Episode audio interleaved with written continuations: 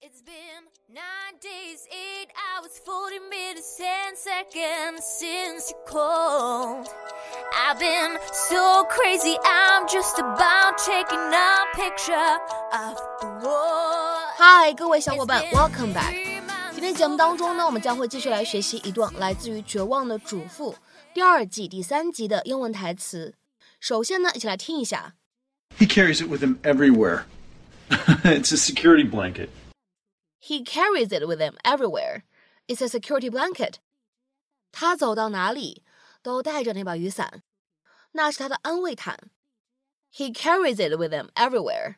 It's a security blanket. He carries it with him everywhere. It's a security blanket. 那么在这样的一段并不长的英文台词当中呢，我们需要注意哪几处发音技巧呢？ 首先呢，第一处，当 carries 和 it 我们放在一起的话呢，可以连读一下。那么此时呢，我们可以读成 carries it，carries it。再来看一下第二处发音技巧，这个 with 和 him，我们这样的两个单词呢放在一起，你其实可以做一个击穿的处理。也就是说呢，当语速比较快的情况下，你会感觉 him 一开头的这样一个 letter h，字母 h 好像没有发音一样。你读快的时候呢，就可以读成 with him，with him。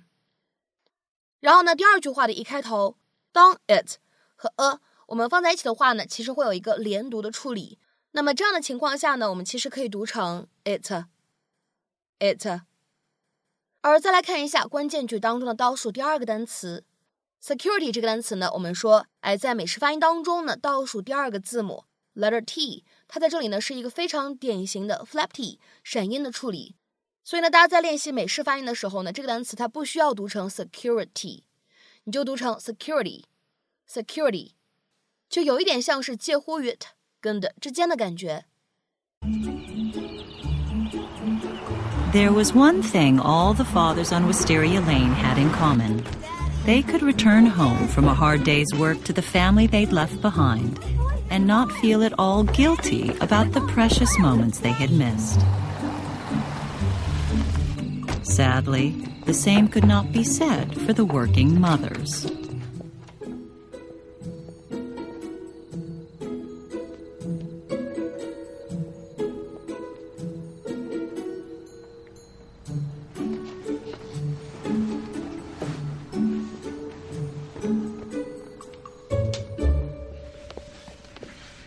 Hey, honey, I held dinner for as long as I could. It just got mm, too late for them. Kind of giving them coffee or something? I just feel like I'm missing out on their lives entirely. Hey, you sit, eat, and I will fill you in. Oh, don't eat that. That's been sitting out for hours. That's for Mrs. Mulberry. This is for you. I'm sorry, who? Oh, Mrs. Mulberry. Parker has an imaginary friend, um, British nanny. I think he really locked into the whole Mary Poppins thing. Is that why he's sleeping with an umbrella? He carries it with him everywhere. it's a security blanket. When did this start? About a week ago, I guess. And you don't find it odd that Parker's new nanny made her appearance right at the time I went back to work? Kids have imaginary friends. It's no big deal. I'll agree with you to a point when they're flying kangaroos or giant robots, not surrogate mommies. Hey. Parker's having a little trouble adjusting. That's all. Apparently, so are you. Honey, don't be so sensitive. I hope you're right. At the risk of sounding too sensitive, how come she gets a bigger portion? 那么今天节目当中呢，我们来学习的新短语叫做 security blanket。字面的意思呢，可以理解成为安全毯，或者呢安慰毯。 这个安慰毯其实就是孩子小的时候睡觉或者外出的时候带在身边，能给孩子提供安全感的小玩意儿。其实呢，日常生活当中也不一定就是一个毯子，也有可能是一个非常喜欢的玩具啊什么的都有可能。那么这样一个短语 security blanket，它呢在英文当中呢也有引申的意味。我们来看一下下面这样一段解释：If you refer to something as a security blanket, you mean that it provides someone with a feeling of safety and comfort when they're in a situation that worries them or makes them feel nervous. 如 如果你把某一个东西称作是一个安慰毯，那就意味着当某一个人处在一种焦虑、紧张的情形当中时，这个东西呢可以提供给他安全感，给他宽慰。那么下面呢，我们来看三个例子。第一个，My father's financial status was like a security blanket. Whenever anything else in life was going wrong, he always took comfort in his wealth. 我爸爸的财务状况已经成为了他的安慰毯。每次生活中其他的事情出问题的时候，他总能因为自己拥有那么多的财富而感到欣慰。My father's financial status was like a security blanket.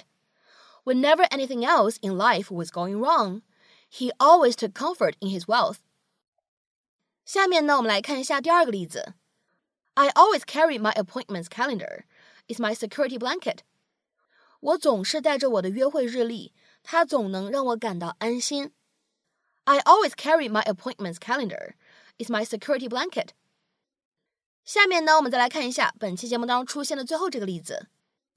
For most of us, the lists we make act as security blankets, telling us what to do and how long to spend doing it. 对我们当中的大多数而言，我们列的那些清单能起到像安慰毯一样的作用，告诉我们该做什么事情，每件事情花多少时间。For most of us, the lists we make act as security blankets telling us what to do and how long to spend doing it. 那么今天节目的末尾呢，有一个比较长的英译汉留给大家去尝试一下。His beard had long been his form of security blanket, something he could hide behind, something he could change at will, something he could fiddle with when he felt nervous or uncomfortable. His beard had long been his form of security blanket, something he could hide behind, something he could change at will, something he could fiddle with when he felt nervous or uncomfortable.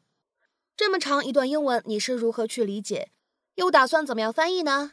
希望各位同学呢可以在我们的文章留言区踊跃的留言。那么下周节目当中呢，我们再会啦，See you next week.